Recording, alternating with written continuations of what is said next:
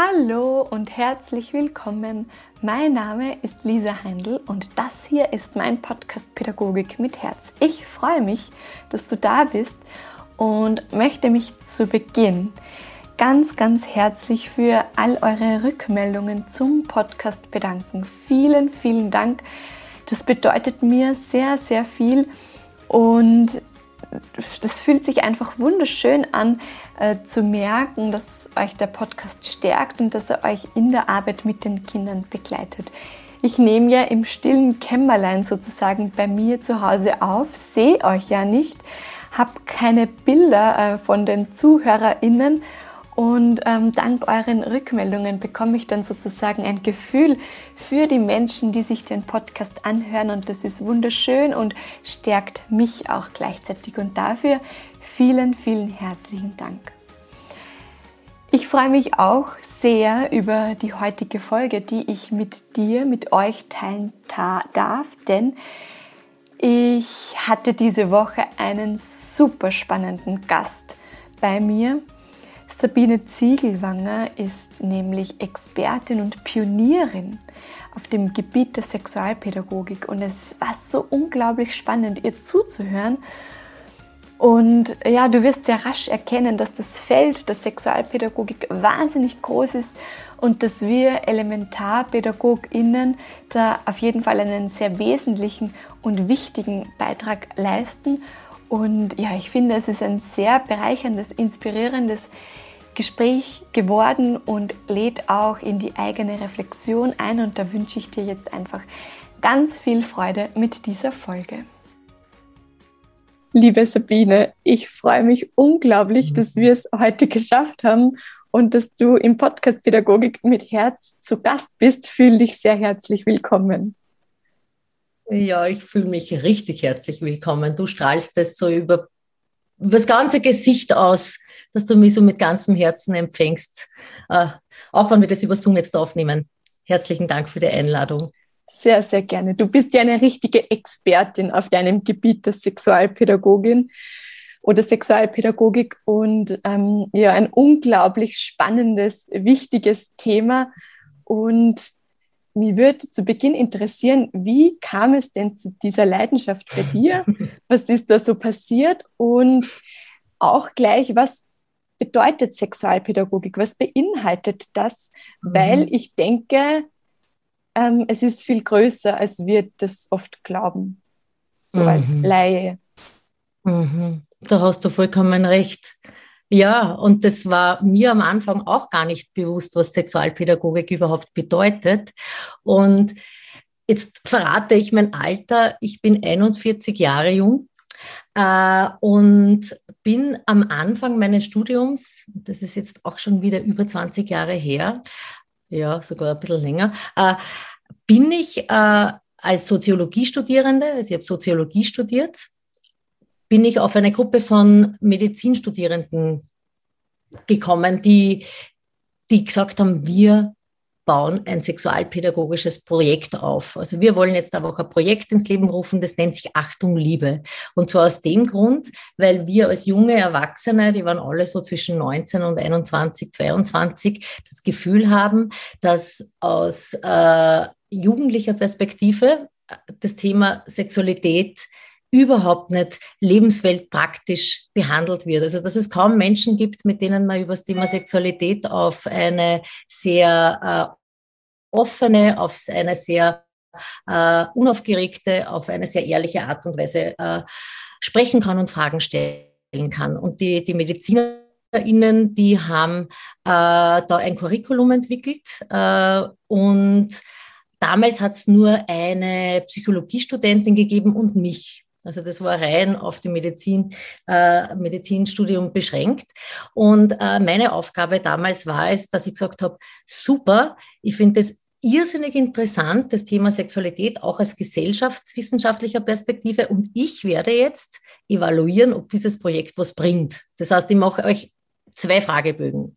Bevor wir in die Klasse reingeben, gehen einen Vorher-Fragebogen und einen Nachher-Fragebogen, wo wir dann feststellen können, die Jugendlichen sind äh, besser informiert über Verhütungsmethoden, die Jugendlichen sind besser informiert über Geschlechtskrankheiten, die Jugendlichen haben vielleicht ihre Einstellung zum Thema sexuelle Orientierungen ein bisschen überdacht und das würde unser Projekt vielleicht noch mehr legitimieren. Das war so meine Idee. Ja, und ich habe auch ein paar offene Fragen gestellt, wie es ihnen gefallen hat, dann den SchülerInnen.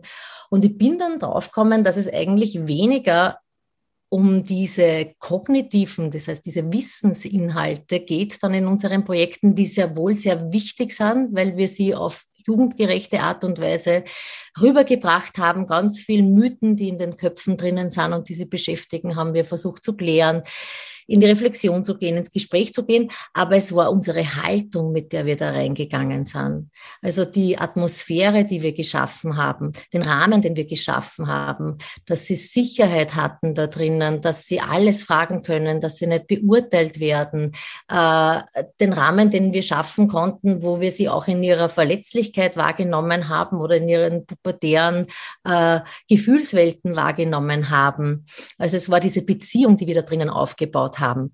Und das hat mich sehr berührt und ähm, ist bis heute noch so ein, ein, ein, ein Steckenpferd von mir. Also, dass wenn ich jetzt noch zum Thema Sexualpädagogik unterrichte, auch Erwachsene unterrichte, dass es mir vordergründig geht um unsere Haltung. Und ähm, die wir, ähm, ja, die wir verkörpern, auch in dem, wie wir in einer Gruppe uns präsentieren und wie wir auftreten, aber auch die wir vermitteln, wie wir den Raum gestalten, mit welchen Regeln wir einfach auch äh, zuerst einmal einfach in dieses Thema reingehen, wie wir mit ihnen, in, also mit den Menschen, mit denen wir arbeiten, auch in den Austausch gehen. Genau. Und irgendwie interessanterweise, der Fragebogen war irgendwann nicht mehr wichtig und ich bin da drinnen wirklich gelandet in diesem Projekt und ich bin so gelandet, dass ich damals dann, äh, und es hat noch keine professionelle Sexualpädagogik gegeben. Das war noch 2000. Also es hat nichts gegeben, was ich nannte, du kannst eine Fortbildung zur Sexualität Wahlpädagogik besuchen, sondern das war wirklich ganz der Beginn. Und ich bin damals vor äh, Kostenwein und Weidinger, die jetzt das Institut für Sexualpädagogik leiten in Wien, äh, von Bettina und Wolfgang bin ich äh, auch in so ein Curriculum reingekommen, das wir uns selbst konzipiert haben über Achtung, Liebe. Und die waren so begeistert damals von meiner Arbeit, also so wie ich herangegangen bin an die Themen, dass sie und die haben damals bei der Österreichischen Gesellschaft für Familienplanung gearbeitet in Wien, gesagt haben, Sabine, wir brauchen Verstärkung. Magst du nicht in unser Team kommen?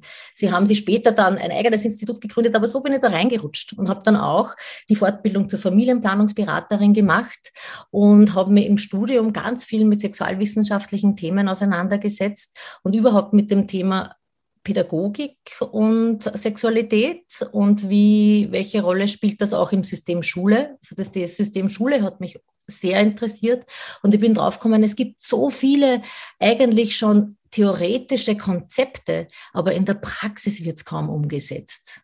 Also es ist auch, es gibt einen Grundsatz, Grundsatzerlass der schulischen Sexualerziehung, aber es wird ganz wenig in der Praxis dann unterrichtet. Das heißt, es gibt ganz viele Ängste, Verunsicherungen im Vorfeld, äh, die LehrerInnen davon abhalten, das auch wirklich zu kommunizieren oder einfach wirklich auch zu initiieren in ihrer Schule. Und es ist ja auch politisch, also wenn man sich auch die Geschichte anschaut von Sexualpädagogik in Österreich, da hat es einen Sexkoffer gegeben in den 80er Jahren. Ähm, es ist kaum über irgendein anderes Thema an Standischen so viel diskutiert worden wie über diesen Sexkoffer. Ja?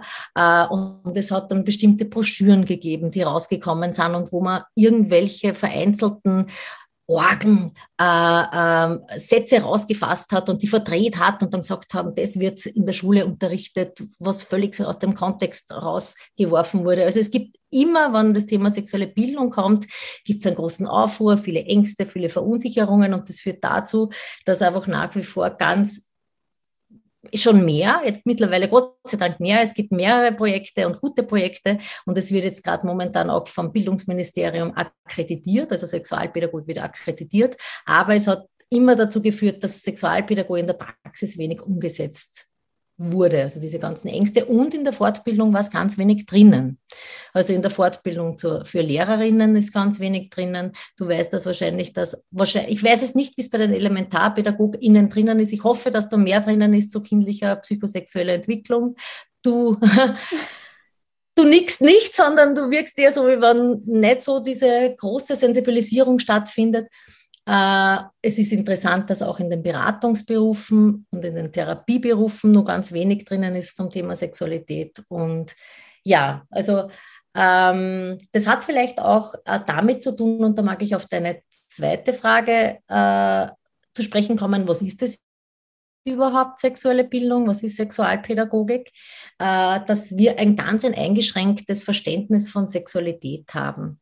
Also das ist so, wenn ich, und da, daraus resultiert dann viele Ängste und Verunsicherungen. Wenn, wenn wir von kindlicher Sexualität sprechen, da gibt es Leute, die zum Schwitzen anfangen, weil sie ihre Erwachsenenbrille aufhaben und sie denken, da, darunter versteht man jetzt äh, heterosexuellen Vaginalsex zum Beispiel. Also Se Sexualität ist gleich Geschlechtsverkehr.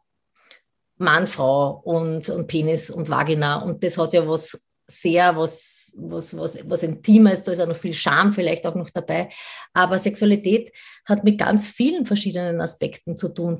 Also wir sind alle sexuelle Wesen von Anfang an bis zum Ende unseres Lebens, ja. Und Sexualität hat ähm, nicht nur mit Genitalität zu tun. Leider wird es in der Erwachsenenwelt, in unserer Kultur oft sehr reduziert und sehr viel auf Genitalität einfach auch fokussiert. Es gibt viele Erwachsene, die jetzt schon versuchen, das zu sprengen und viele Bemühungen, wie man wieder in eine, in eine achtsame oder auch verspieltere Sexualität reinfinden, die ein bisschen wegkommt von dieser Genitalität. Aber Sexualität hat, hat, hat einerseits natürlich ganz viel mit unserem Körper zu tun, andererseits hat es viel zu tun mit Aspekten wie, wie unserem Geschlecht, mit, mit dem biologischen Geschlecht, mit der Geschlechtsidentität, mit unserem sozialen Geschlecht. Es hat auch ganz viel damit zu tun mit ähm, äh, mit, mit, mit Funktionen dieses erfüllt. Also es hat mit, natürlich mit Lust zu tun, mit Lust, Erotik, mit Sinnlichkeit, auch so etwas mit, mit einer allgemeinen, wird es oft als Lebenskraft verstanden. Also Sexualität ist so etwas, was uns lebendig macht, was uns eine Lebenskraft ist.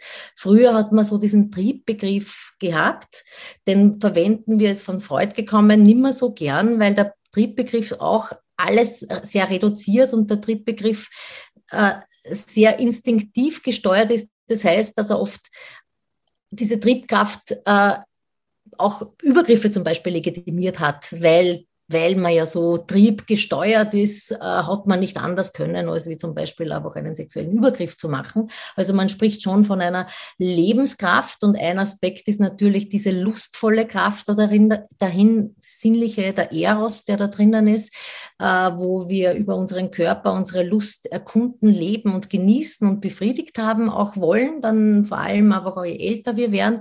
Und das andere ist einfach, als Sexualität hat viel mit Fruchtbarkeit zu tun.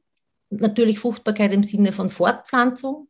Keine Frage, auch der Fortpflanzungsaspekt spielt da eine Rolle, aber auch Fruchtbarkeit im Sinne von diese Lebenskraft, die kann das Leben auf so vielen Ebenen befruchten. Also es ist so, die, die auch im kreativen Bereich, also es, es treibt uns ja an, diese, die Musen, die also im künstlerisch-kreativen Bereich. Das ähm, ist ja etwas, was auch auf dieser Ebene äh, wirken kann, diese sexuelle Kraft, diese sexuelle Lebenskraft. Es hat auch was damit zu tun, über Sexualität finden wir, ist auch so identitätsstiftend. Also es geht um Begehren und begehrt werden, die Anerkennung, die wir dadurch kriegen, auch diese Bestätigung in unserer Körperlichkeit, in unserem Frausein, in unserem Mannsein oder Queersein. Ähm, Genau, und es hat auch was mit Beziehung zu tun natürlich. Also ganz viel der Beziehung und dem Kontakt und der Verbindung zu mir selbst, aber auch zu jemand anderem. Es hat was Beziehungsstiftendes. Und da ist ganz viel. Ähm, es gibt auch Leute, Paare, die haben einen ganz speziellen Code, wie sie ihre Sexualität leben, der für sie für Beziehung ganz einmalig ist, also eine sexuelle Sprache oder einen sexuellen speziellen Ausdruck. Äh, Genau, also es hat auch mit Beziehung zu tun. Das sind so unterschiedliche, würde man sagen, so Funktionen von äh, Sexualität, die, genau, das, da sieht man schon, da sind ganz viele Themen auch alleine da drinnen.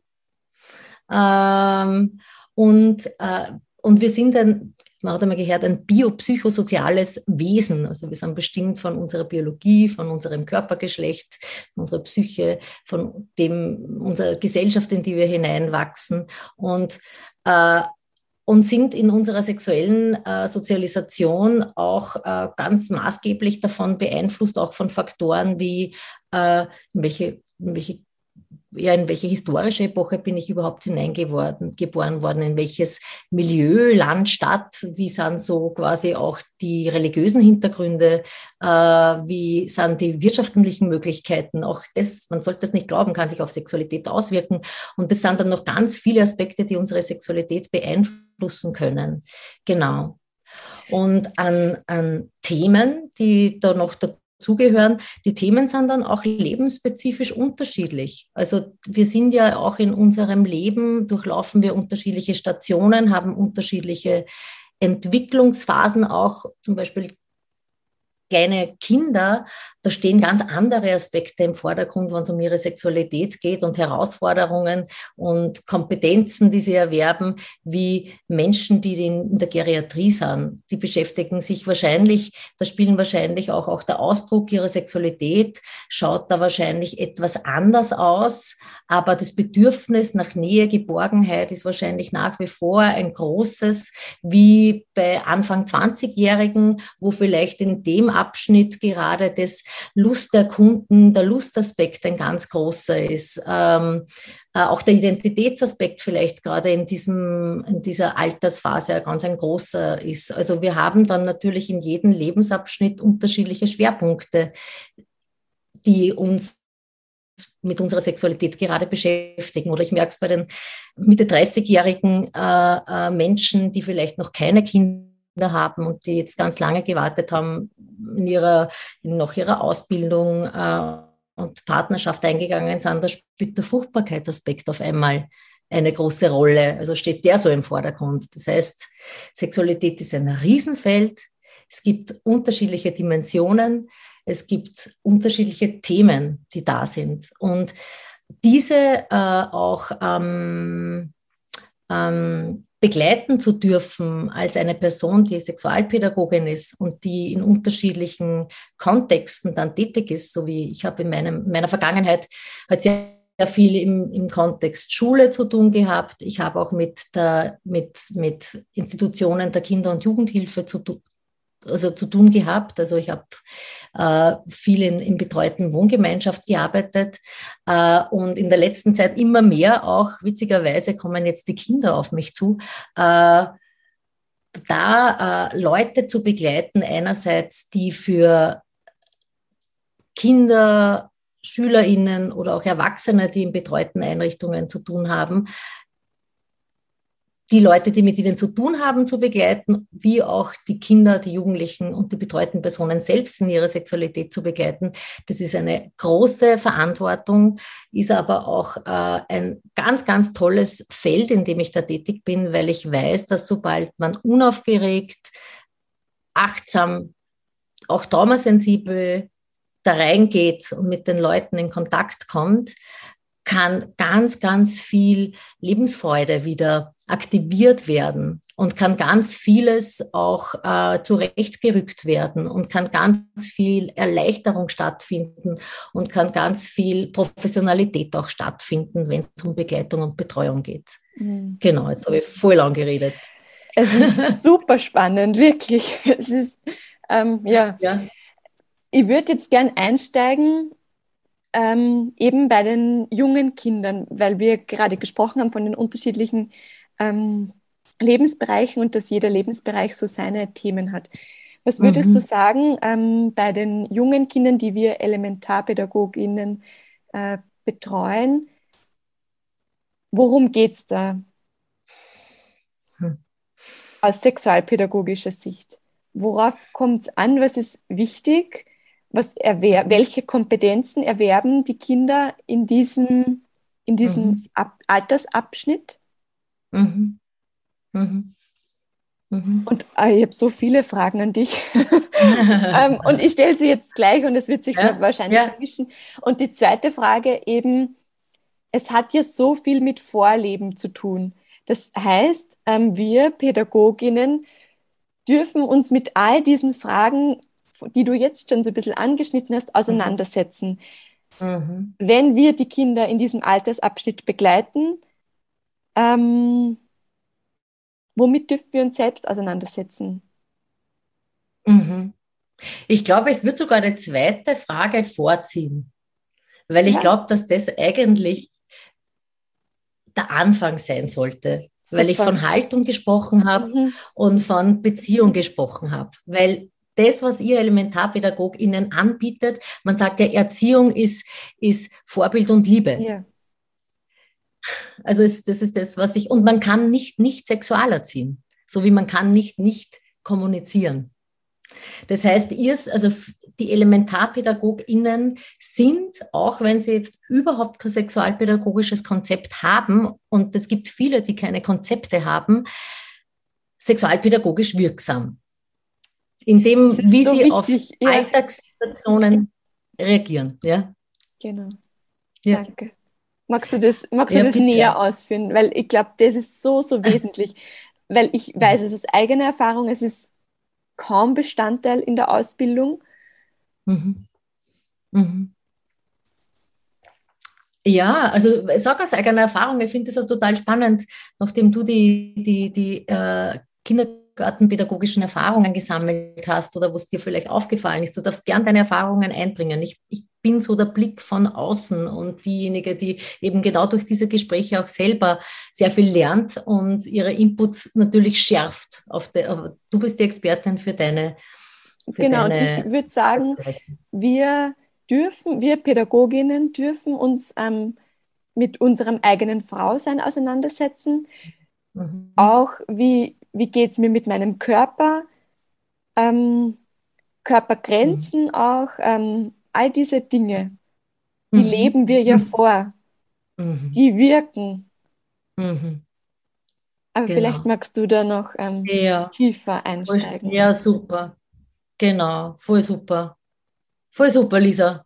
Ich wünsche das einfach, äh, äh, ich, ich glaube, dass viele Pädagoginnen dieses Bewusstsein haben.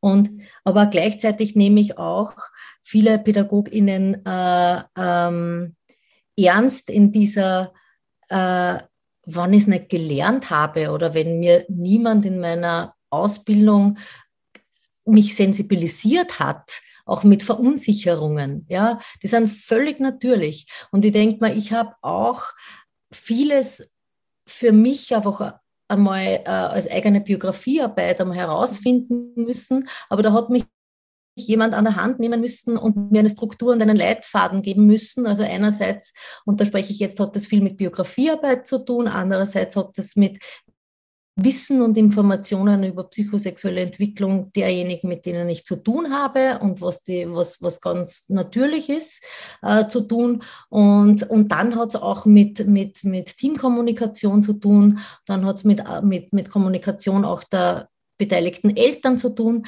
Also ich habe für mich immer so einen Fahrplan gebraucht. Und diesen Fahrplan haben viele Kindergartenpädagoginnen nicht, Elementarpädagoginnen nicht. Äh, tut mir leid, wenn ich immer, darf man Kindergartenpädagoginnen man sagen? Ja. also äh, ich weiß, dass manche Begrifflichkeiten oft vielleicht falsch ankommen. Ich ja, bemühe mich bei Elementarpädagogin zu bleiben. Und das, was du sagst, eben Umgang mit dem eigenen Körper, den eigenen Körpergrenzen, das ist schon einmal etwas, was ist, wenn ein Kind zum Beispiel sehr viel Nähe braucht, mir sehr nahe kommt, mich dauernd abküssen möchte. Wie gehe ich damit um? Weil einerseits braucht es Hautkontakt, braucht es Berührung, braucht es auch Nähe. Aber wie, wie gibt es auch meine Grenzen? Andererseits gibt es auch meine Grenzen als Elementarpädagogin. Und dann gibt es vielleicht auch, auch, auch, auch, auch Regeln, die man im Team kommuniziert, also wo man das transparent haltet, warum, mit welchem Kind dann vielleicht äh, äh, Berührung oder Kontakt anders ausschaut als vielleicht mit einem anderen Kind. Also das, das sind unterschiedliche Bedürfnisse und äh, äh, dann noch einmal professioneller Umgang, ein persönlicher Umgang mit den eigenen Grenzen, die Bedürfnisse vom Kind, meine Grenzen und auch dann nur der professionelle Umgang und der transparente Teamumgang dann noch einmal. Aber anfangen tun wir jetzt mit der eigenen Sexual, mit der eigenen Sexualität. Wir als sexuelle und geschlechtliche Wesen, die im Kindergarten präsent sind. Und uns einmal zu, zu fragen, wie, was verstehe ich überhaupt unter Sexualität? was gehört da für mich überhaupt dazu? Eigentlich hätte man am Anfang kurz einmal auf Pause drücken können und sagen, so jetzt überlegen einmal alle, die den Post Podcast hören, was bedeutet das für mich? Und was löst das Wort bei mir gefühlt schon einmal aus? Und welche Bedeutung hat dieses Wort für mich? Und welche Beziehung habe ich da äh, mal zu diesem Begriff und zu dem allem, was ich jetzt vorher aber schon erwähnt habe, was da dabei sein kann? Und dann kann man sich mal Gedanken machen, na, wie bin denn ich in diese Welt hinein äh, sozialisiert und sexualisiert worden? Also wie haben mich meine ersten Bezugspersonen in diese Welt hinein begleitet? Welche Botschaften habe ich bekommen über meinen Körper? Ähm, und es gibt ja so, wie, wie, ist mit, wie, ist, wie ist mit Sexualität umgegangen worden? Wie sind Körperbereiche benannt worden?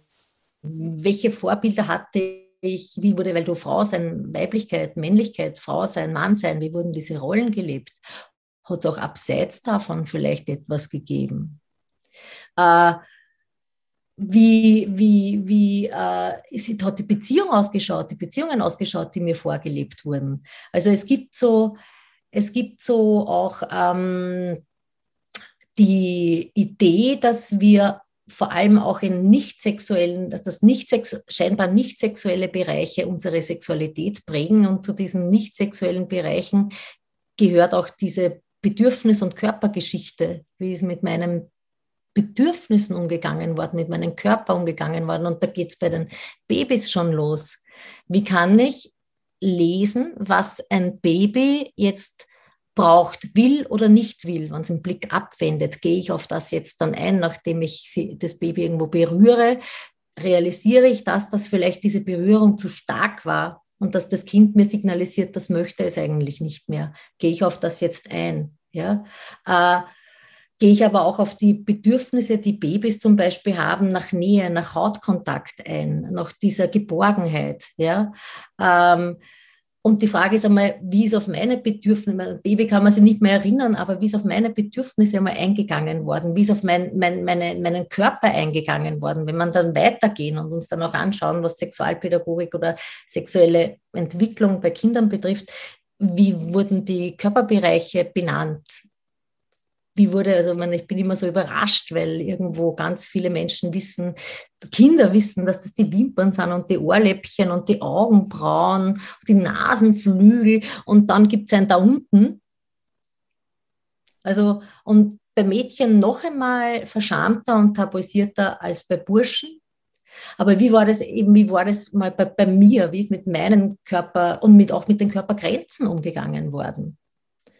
Ähm, Körpergrenzen. Ich erlebe es jetzt. Jetzt haben wir wieder, ja, heuer vielleicht Lockdown-mäßig ein bisschen weniger großen Familienfeiern.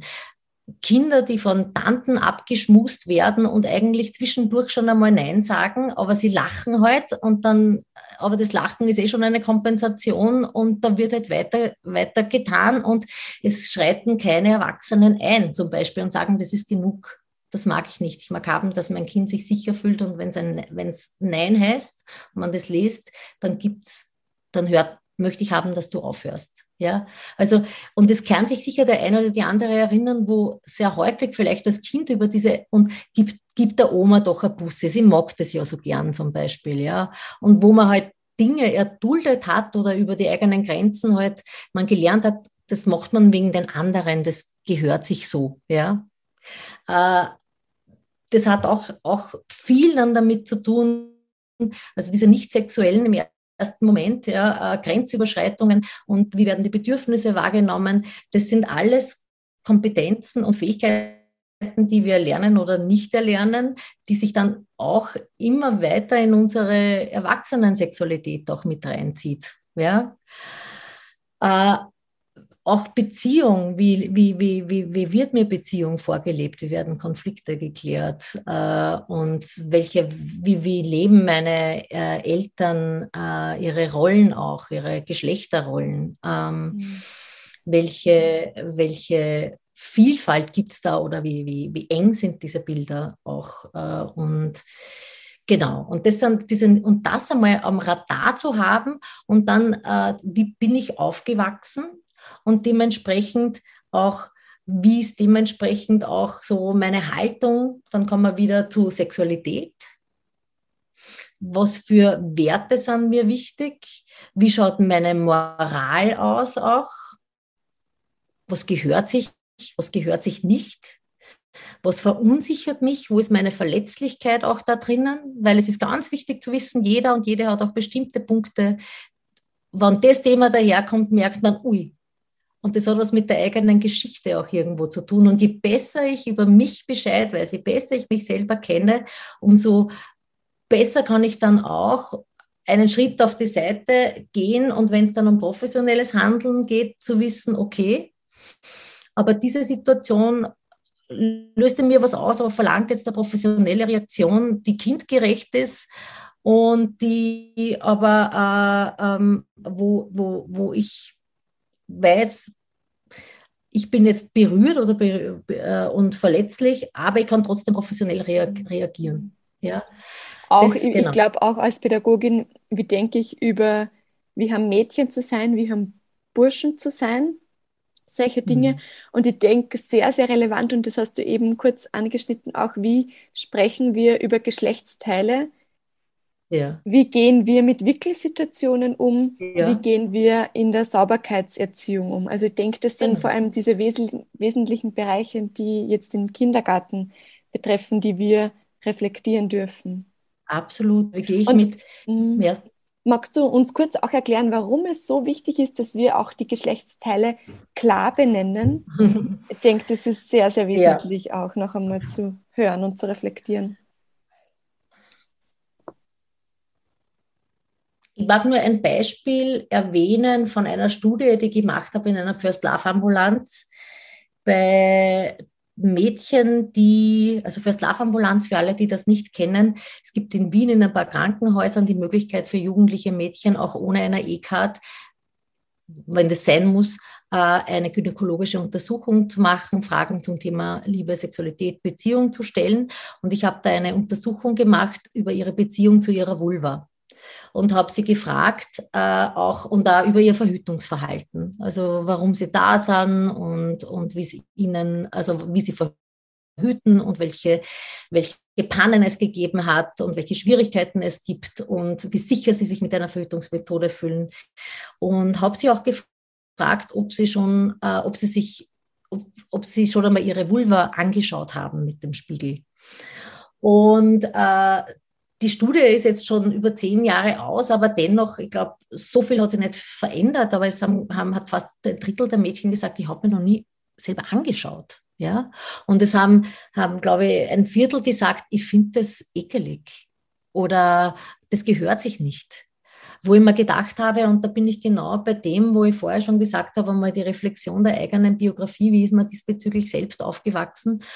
Und warum es so wichtig ist, einfach auch Körperteile einfach zu erwähnen und ist, weil wir, äh, wenn wir den nicht erwähnen, ein, ein, eine Möglichkeit haben, dass wenn zum Beispiel Übergriffe passieren, dass man keine Begriffe dafür hat, dass man diesen Körperteil, der vielleicht dann durch dieses Nicht-Erwähnen auch eine spezielle Scham dann auch noch kriegt, weil warum werden so viele andere Teile benannt, aber dieser eine Teil, naja, ich weiß nicht, irgendwas ist mit dem, ja, äh, ist nicht in Ordnung, ist komisch, dann kommt vielleicht, wenn wir bei der Vulva bleiben, dann irgendwann einmal nur der, das riecht schlecht, hört man dann vielleicht und dann kommt die Regel, dann gibt es nur irgendwann einmal später und das tut weh, wenn man dann Geschlechtsverkehr hat. Also all diese Aspekte, die äh, mich immer weiter wegbringen von meinem eigenen positiven Körpergefühl, sondern eigentlich primär nur Angst machen und Verunsicherung machen.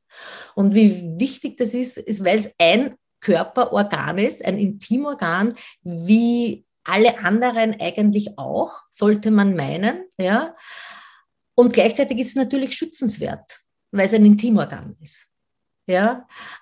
Und vielleicht kann man sich selbst einmal die Frage stellen, was wäre, wenn ich meinen Intimbereich einmal total neugierig erkunde, erforsche, ohne ihm eine sexuelle Zuschreibung zu machen sondern aus einer interessierten, neugierigen Haltung einmal zu erforschen. Wie spürt sie der an? Wie greift sie der an? Wie schaut der aus? Da müssen ganz viele erwachsene Menschen noch ganz vieles lernen. Und diese Verunsicherung kann ich total nachvollziehen. Und das ist auch, und auch einmal anzuerkennen, aha, ich bin da jetzt verunsichert, wenn es um die Benennung der Körperteile der Kinder geht. Woher kommt denn das eigentlich, diese Verunsicherung? Und da sind wir wieder bei der Erziehung bei den, bei den eigenen wahrscheinlich äh, Bezugspersonen, die bei den Botschaften, bei den Glaubenssätzen. Und da kann man dann beginnen, einmal zu hinterfragen, ist es wirklich so oder was hat, äh, und wie möchte ich haben, dass Kinder aufwachsen? Wie möchte ich haben, dass sie in ihrer direkten Körperfreude, in ihrem Entdecker- und Forschungsdrang eigentlich auch unterstützt werden und so, dass ich sie auch schütze. Also es geht immer um zwei Aspekte des Schutzes Schutzes. Einerseits der Schutz dieser Neugierde und andererseits, die sie haben. Und andererseits der Schutz, dass sie auch vor der Gewalt natürlich geschützt sind. Aber Begriffe ihnen mitzugeben, und da spanne ich wieder den Bogen, in einer, in einer Selbstverständlichkeit, aber auch, dass sie wissen, es sind Intimorgane, die schützenswert sind und die haben diese und jene Begriffe. Und genauso wie andere äh, Körperbereiche auch, gibt es da einfach Regeln, dass ich einfach nicht einfach bei wem anderen genauso wenig wie ich einfach im Gesicht herumfahre, wenn der das nicht will, fahre ich auch, auch nicht zwischen den Beinen umher, wenn er oder sie das will oder auf der Vulva oder ich kann es dann gleich benennen, am Penis. Äh, aber ich habe dann wirklich Begriffe dafür, einerseits, die mich in meinem Körper ganz machen, die mir das Gefühl geben, das ist ein wertvoller Körperbereich und andererseits, die mir auch die, die Sprache geben, um zu sagen, wenn irgendwas wehtut, wenn irgendwas brennt, wenn, wenn mir irgendwas komisch vorkommt oder wenn es dann wirklich so ist, dass ich mir denke, irgendwer hat jetzt meine Vorhaut oder meinen Penis so festgezogen, äh, das hat mir nicht gefallen, aber dann habe ich Begriffe dafür. Hm.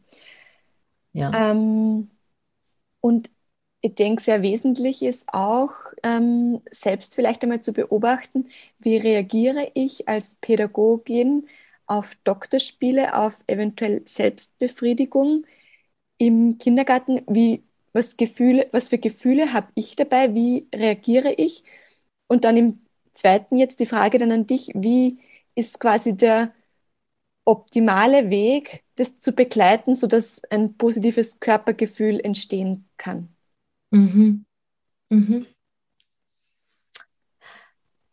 Darf ich die fragen, äh, kannst du mir eine Situation erzählen, wo du was beobachtet hast? Was ähm, verstehst du unter Doktorspielen? Ich weiß eh, was wir unter Doktorspielen verstehen, aber ähm, vielleicht zum Beispiel ein Kind. Erzählen. Genau, ein Kind ähm, fängt an und, und ähm, macht die Hose auf, gibt die Hose runter und ähm, fängt an, den Penis zu erkunden und mhm. das so in der Gruppe. Mhm. Mhm. Also die, die anderen Kinder sind irgendwie rundherum und genau. Mhm. Wie, mhm. Mhm. Wie, kann man das, wie kann man das begleiten? Genau, wie kann man das gut begleiten? Wie kann man das gut begleiten? Und da mache ich vielleicht eh nochmal den Bogen zu kindlicher Sexualität. Die ist wirklich äh, von so viel Spontanität, von so viel Körperfreude, von so viel äh, ähm, Lust am Erfahren von den unterschiedlichsten Möglichkeiten, was man nicht spüren kann, geprägt. Und, und da gibt's, und die sind auch so im Hier und Jetzt, wenn ihnen geschwind was einfällt, dann sind sie wirklich dabei und da zieht man sich jetzt die Hose runter und, und, und, und spielt am Penis herum. Ja? Ähm, und kennt aber die sozialen Regeln noch nicht, die damit einhergehen. Und das ist, äh, äh und, und als Erwachsene fällt einem einmal, wie man so gut auf, auf, auf Mostfiedlerisch sagt, die Lode hin und wieder und denkt sich, ui, okay, was habe ich denn da jetzt für ein Thema? Ähm, äh, was tun wir da jetzt? Hm. Vielleicht ist man selbst beschämt so ein bisschen und wie geht das jetzt weiter? Wie reagieren vielleicht die anderen Kinder so? Und äh, soll ich gleich, gleich äh, verbieten und sagen, Hose rauf und tu das nicht, hör auf damit. Was wäre das für ein Zeichen? Das wäre das Zeichen, dass was du jetzt machst, ist schlecht. Ja? Das heißt, eine Beschämung. Das wäre jetzt eine Beschämung vor den anderen und und Scham ist natürlich ein wichtiges Gefühl, das wir auch lernen. Und ein Scham ist, ein, ist nicht nur ein negatives Gefühl, aber ist trotzdem ein Gefühl, wo wir ganz vorsichtig und ganz bewusst begleiten müssen, wo lernen wir Kindern Regeln die vielleicht auch mit Schamen hergehen, die ihnen das Signal geben, na, das ist da jetzt nicht richtig, sondern in einem anderen Kontext. Aber es gibt einen Unterschied zwischen Beschämen und einer Scham, die mich so zusammenziehen lässt, dass ich in meiner, in meinem so, in meinem Wesen einfach nicht richtig bin, in dem, was ich da jetzt wahrnehme und was eigentlich aus einer völligen äh, lustvollen Spontanität heraus passiert ist, dass das schlecht ist, wenn ich meinen Penis angreife. Äh, in dem Fall äh, eben würde ich aber auch sagen, dass das, weiß ich nicht, wer auch immer das ist, sagen wir mal, es ist der Bruno, sagen Bruno, ich weiß, es ist wirklich interessant, also die, die, die Intimorgane zu erforschen und, und kann sich toll anfühlen, wenn man sie angreift. Äh, und weißt du, die heißen Intimorgane und Intim heißt, das ist auch was Besonderes und es gibt bestimmte Orte, wo wir die angreifen. Ja? Das heißt also, man, es gibt einen Ort, wenn du einfach deinen Penis angreifen magst, dann, und das kommt halt dann auf den Kindergarten drauf an, welche Regeln er hat. Das darfst du vielleicht in der Puppenecke dann machen oder weiß ich nicht, was auch immer, oder im, in, im Zeltbereich oder wo auch immer. Aber jetzt in der Runde zieh die Hose rauf. Jetzt spiel, mal, jetzt spiel mit bei dem, was wir alle miteinander machen. Ja? Aber wichtig ist, dass du ihm das Gefühl gibst, dass, dass seinen Penis angreifen schlecht ist, sondern dass, einfach, äh, weißt, dass es einfach hier in der Runde, wo wir eigentlich bei einem Spiel sind und gemeinsam gerade spielen, dass du jetzt alle mitspielen, dass das was Angenehmes sein kann und der richtige Ort dafür ist hinten für dich jetzt in, deinem, in einer dieser Zurückgezogenheit. Da kannst du hingehen, da kannst du ihn dann angreifen. Ja. Das ist die Frage, ob man das hat im Kindergarten und ob das die ganzen Pädagoginnen, Kolleginnen teilen, dass das okay ist. Es könnte auch sein, dass man sagt, na, in unserem Kindergarten, also darf man sich gar nicht angreifen, wollen wir das alles völlig unterbinden. Man muss sich nur bewusst sein, weil man sicher sein möchte. Man muss sich nur bewusst sein, was man damit tut. Und das, was man damit tut, ist, glaube ich, einen großen Schaden anrichten. Wenn man eine groß, einen großen Schaden, dass man einerseits aber, weil Kinder sind trotzdem neugierig und im Forscher, Forscherdrang. Die finden dann irgendwo anders Plätze, ich meine, das ist einmal mit ihnen selber, aber sie finden auch mit irgendwo anders Plätze mit Freunden mit Freundinnen und Freunden, wo sie dann irgendwas imitieren, was sie wo gesehen oder gehört haben. Und dann haben sie vielleicht auch sogar Geschlechtsverkehr mal imitiert und dann liegen sie aufeinander, weil das wollen sie jetzt nachspielen, von dem haben sie was gehört. Dabei geht es nicht um so dieses richtige Begehren oder diese, diese erwachsene Lust, so dass ich wirklich einfach auch unbedingt jetzt da irgendwo sexuell befriedigen möchte, wo schon Erwachsene in einem ganz anderen mit Konsequenzen umgehen lernen oder die wissen schon ganz genau, aber auch, äh, das ist viel, viel, viel zielbewusster bei den Erwachsenen. Das Kinder sind, sind überhaupt nicht in diesem Erwachsenenbegehren drinnen. Die sind in dieser, in dieser neugierigen, spontanen Miteinander was erfahren und ausprobieren. Ja? Mhm. Und äh, die machen das irgendwo anders dann. Ja? Und dann habe ich aber nicht die Möglichkeit, oder wenn das eigentlich verboten ist, wenn einzugreifen, mit ihnen vielleicht dann, also einzugreifen im Sinne, wenn es vielleicht da irgendwo ein, ein, ein, übergriffiges Kind gäbe, dann wird vielleicht nicht eines dieser Kinder vielleicht eben herkommen und sagen, naja, dieses Spiel heute, das ist mir zu viel geworden und eigentlich äh, wollte ich gar nicht mitspielen, weil sie, sie denken, das darf ich ja eigentlich gar nicht. Mhm. Darüber darf ich jetzt eigentlich gar nicht reden, weißt?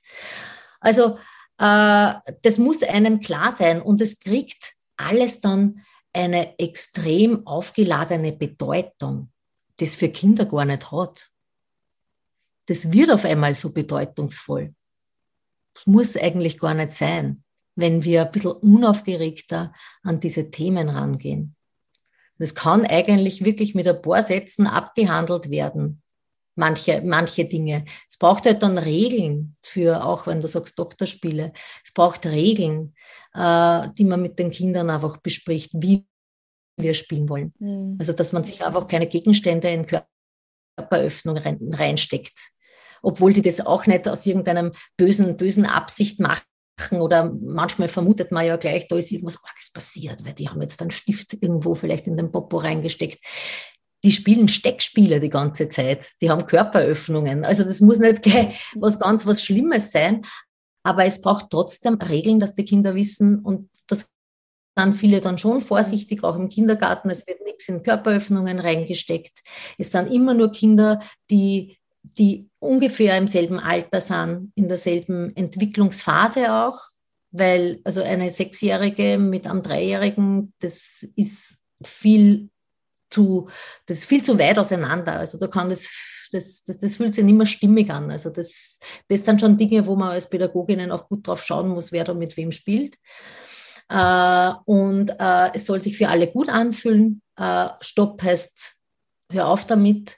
Also, dass solche Regeln auch äh, dann ausgemacht werden. Mhm. Und das verlangt aber im Team der Pädagoginnen wirklich ein, ein geführtes Vorgehen. Also, ich glaube, man muss sich als Team zusammensetzen, überhaupt einmal schauen, vorher mal schauen. Wir haben schon von der, von der Biografiearbeit gesprochen, dann einmal ein bisschen äh, ja, über die kindliche sexuelle Entwicklung sprechen, damit man weiß, dass bestimmte äh, Dinge, die auftreten im Kindergarten, also was ist besorgniserregend, was ist nimmer besorgniserregend, ja, was ist vielleicht besorgniserregend aus meiner Brille, aber eigentlich ist es jetzt nichts Schlimmes. Also, dass man das gut auseinanderhalten lernt, dass man auch ein sprachfähig wird, dass man auch lernt, wie kann ich im Team mit Kolleginnen das dann ansprechen, wenn man jetzt zu zweit im Dienst ist und man hat eine bestimmte Situation, wie wollen wir die Situation dann aufgreifen? Das kann man dann sehr gut, wenn man davor schon einmal überhaupt das Thema auf dem Radar hat, dass man weiß, so jetzt sind wir in der Situation, jetzt haben wir die Situation, wie gehen wir es jetzt wirklich an? Ähm, schaut dann vielleicht noch einmal ein bisschen anders aus. Und wie können wir es möglicherweise dann auch Eltern kommunizieren, wenn wirklich Aspekte da sind, weil Selbstbefriedigung zum Beispiel ist ja jetzt auch etwas, das ist oft so ein, ein, ein, ein Zeichen, dass sie sich entspannen wollen. Ja? Also Selbstbefriedigung ist ja etwas, ähm, wo ich Spannungsaufbau habe und auch mich Spannung abbauen kann. Und es gibt manchmal Kinder, die auch ziemlich viel Stress zu Hause haben und die ein auffälliges Selbstbefriedigungsverhalten an den Tag legen. Also wo, wo einfach auch man merkt, da sind aber andere Aspekte auch im Verhalten da. Äh, da ist es nur ein weiterer Ausdruck dessen, dass im Hintergrund irgendwas äh, angespannt ist im mhm. Nervensystem von diesem Kind. Der rennt in der Übererregung oder sie, ja, mhm. wo man sich dann auch noch gut überlegen kann, wie, wie geht man ein Elterngespräch an zum Beispiel, was man da bemerkt hat. Ja. Ähm, Genau. Das heißt, es braucht eigentlich für einen Kindergarten sowas wie ein sexualpädagogisches Konzept. Mhm. Ähm, und wenn man da von dir lernen möchte, wie, wie kommt man zu dir? Wie kann man Kontakt aufnehmen? Bietest du auch Fortbildungen an? Genau. Ja, ja sehr, sehr gerne. Sehr gerne. Also ich biete sehr gerne Fortbildungen an und Sensibilisierungen an. Äh, und begeistere sehr gerne Elementarpädagoginnen für dieses Feld und ermutige sie auch, ja, weil es braucht schon ein, auch einen Mut. Manchmal ist es einfach einmal lost, also ich kenne auch das, man lost so wie es rennt, ja, äh, aber es bedeutet dann natürlich auch, dass man sich öffnet für ein neues Thema, aber ich glaube, dass es ganz, ganz wichtig ist, auch im 21. Jahrhundert mit Themen der Sexualität auch gewaltpräventiv. Sexualpädagogik ist auch Gewaltprävention und oft kann man vielleicht auch noch über diese Schiene, die dann noch dazukommt, äh, das Thema Sexualpädagogik noch besser legitimieren oder es noch schmackhafter machen, Elementarpädagoginnen. Und die können sich sehr gern auch an mich wenden. Vielleicht hast du eh meine E-Mail-Adresse und meine Telefonnummer. Und ich begleite gern Teams beim Entwickeln von einem Konzept, beziehungsweise wenn es jetzt eine, eine, eine, eine Supervision braucht, einmal zu einem bestimmten Thema, ähm, was bei den Kindern ist. Und ich kann auch gern vernetzen. Also ich kann dann auch, wenn es dann um ganz spezifische Aspekte geht, noch weitere Expertinnen ins Boot holen. Ja, das ist so. Ja, das, was ich anbieten kann. Genau, und ich habe heute gar nicht ausführlich über die einzelnen Schritte der psychosexuellen Entwicklung gesprochen. Ich glaube, wir müssen eine Folge 2 ja. machen. Ja, das schaut so aus. Ja. Ähm, und eine letzte Frage zum Schluss, Sabine. Die kriegt jeder Podcast-Gast und auch du. Wenn mhm. es eine Wünschefee geben würde, eine Bildungsfee, so nenne ich sie, und du hättest einen Wunsch frei für das Bildungssystem, für die Kinder, für die Pädagoginnen, was, mhm. welcher Wunsch dürfte für dich erfüllt werden?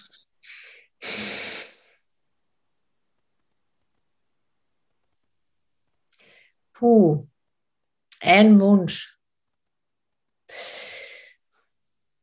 Ich wünsche mir was für Kinder. Und zwar, wir kommen nicht auf die Welt und, und lernen unseren Körper zu hassen, zum Beispiel, oder mögen unseren Körper nicht.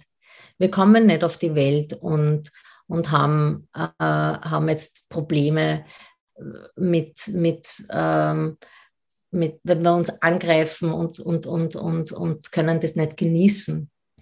Wir kommen auf diese Welt mit einem riesengroß, mit einer Lebenskraft, mit einer Lebendigkeit, mit einem Lustpotenzial, mit einer Körperfreude. Und ich wünsche mir für die Kinder, dass wir sie begleiten, dass sie ihre Flügel nicht so weit stutzen müssen, dass sie auch als Erwachsene noch sagen können, ich fühle mich wohl in meiner Haut, ich kann meine Grenzen wahren, ich kann in Kontakt mit mir und mit meiner Lust gehen meiner Körperfreude. Und ich kann auch in Kontakt mit anderen Menschen gehen.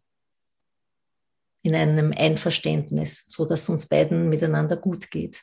Mhm. Ich glaube, das ist in uns angelegt und da haben wir die große Aufgabe, dass wir da wirklich fein begleiten. Und da haben wir so vieles selbst davon als PädagogInnen, weil wir auch so viel von den Kindern profitieren und lernen können. Und in diesem Prozess auch ganz viel für uns ja, selbst. Mhm. Das wünsche ich mir. Danke dir für mhm. deine Worte, danke dir und für deine großartige ja. Arbeit. Du vermittelst es so lustvoll und so authentisch und ähm, ja, mhm. man hat richtig Lust, ähm, da in die eigene Reflexion zu gehen. Ähm, ja, danke dir. Ja, bitte gerne, voll. Das freut mich voll, wenn du das so siehst und wenn das so ankommt. Ja, es ist ein, eine Herzensangelegenheit man von mir. Man spürt es, ja, man spürt es. Ja, ja. Vielen, vielen Dank. Ja, ich hoffe sehr, dass, dir, dass du dir so einiges aus dieser Folge mitnehmen kannst. Ich wünsche dir auch sehr viel Freude, äh, Neugier und Lust ganz einfach in deiner ganz persönlichen Reflexion. Nimm dir gerne im Anschluss jetzt an diese Folge auch noch etwas Zeit für dich und schreib dir deine Gedanken gerne auf. Beantworte auch die eine oder andere Reflexionsfrage auch wirklich sehr, sehr gerne schriftlich und genieße es auch wirklich, dich in der Arbeit mit den Kindern selbst zu beobachten und so immer mehr über dich selbst zu erfahren. Es macht so viel Freude und lässt unsere Arbeit einfach immer weiter und weiter wachsen und schließlich auch immer bewusster und professioneller werden. Ich danke dir auf diesem Wege für deine Bereitschaft, diesen Weg zu gehen, für deine Bereitschaft, immer wieder diese innere Arbeit zu machen. Ich danke dir, ich feiere dich, du bist einfach großartig. Und falls du mehr über dieses Thema der Sexualpädagogik erfahren möchtest, habe ich dir ähm, Buchtipps von Sabine in den Shownotes äh, geschrieben. Da kannst du gerne durchstöbern und natürlich auch die Kontaktdaten zu Sabine, falls du Interesse hast, ähm, mit ihr Kontakt aufzunehmen oder an Kursen oder Weiterbildungen teilzunehmen. Ja, das war's für heute und ich wünsche dir eine ganz feine nächste Woche und freue mich auf unsere nächste gemeinsame Folge. Und vergiss nie, deine Arbeit ist unglaublich wertvoll. Deine Lisa.